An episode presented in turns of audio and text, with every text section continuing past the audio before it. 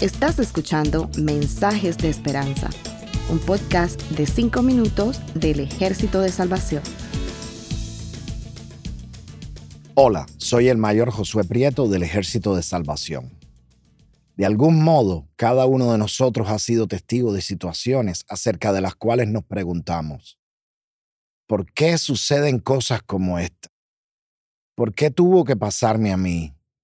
¿O por qué Dios lo permitió?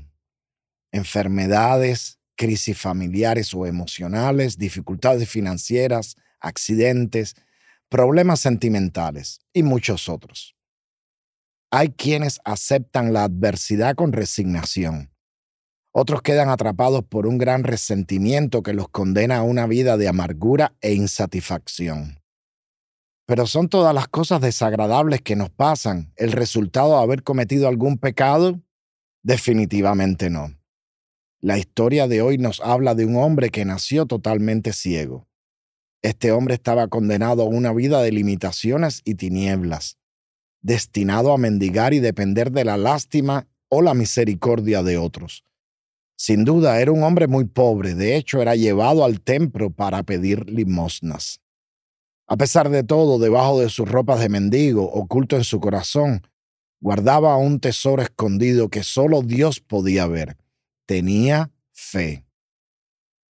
Créalo o no, hay situaciones adversas que ocurren para que el poder de Dios se manifieste. En el versículo 2 del capítulo 9 de Juan dice que los discípulos le preguntaron a Jesús, ¿quién pecó? Este o sus padres para que haya nacido ciego. Era la creencia de ese tiempo. Si la adversidad venía o un hijo nacía con problemas de salud, era porque alguien había pecado. Pero Jesús sacó a los discípulos de ese error, respondiendo, no es que pecó este ni sus padres, sino para que las obras de Dios se manifiesten en él. A veces culpamos de nuestros problemas a la mala suerte, al mal de ojo o a cualquier otra causa.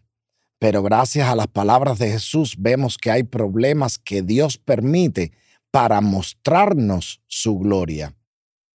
Concluimos que el hombre nació ciego bajo la voluntad de Dios para glorificar su nombre en él.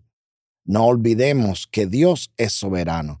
Por eso, estimado amigo o amiga, si hay alguna situación en tu vida donde te parece que Dios no llega o ha llegado tarde, puede que sea su voluntad que pases por esa situación para que sus obras se cumplan en ti.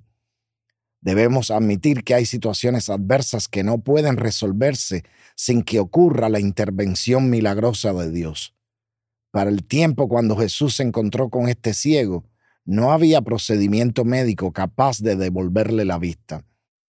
Pero ¿hay alguna cosa imposible para Dios? La llegada de Jesús cambió la vida de ese ciego de nacimiento.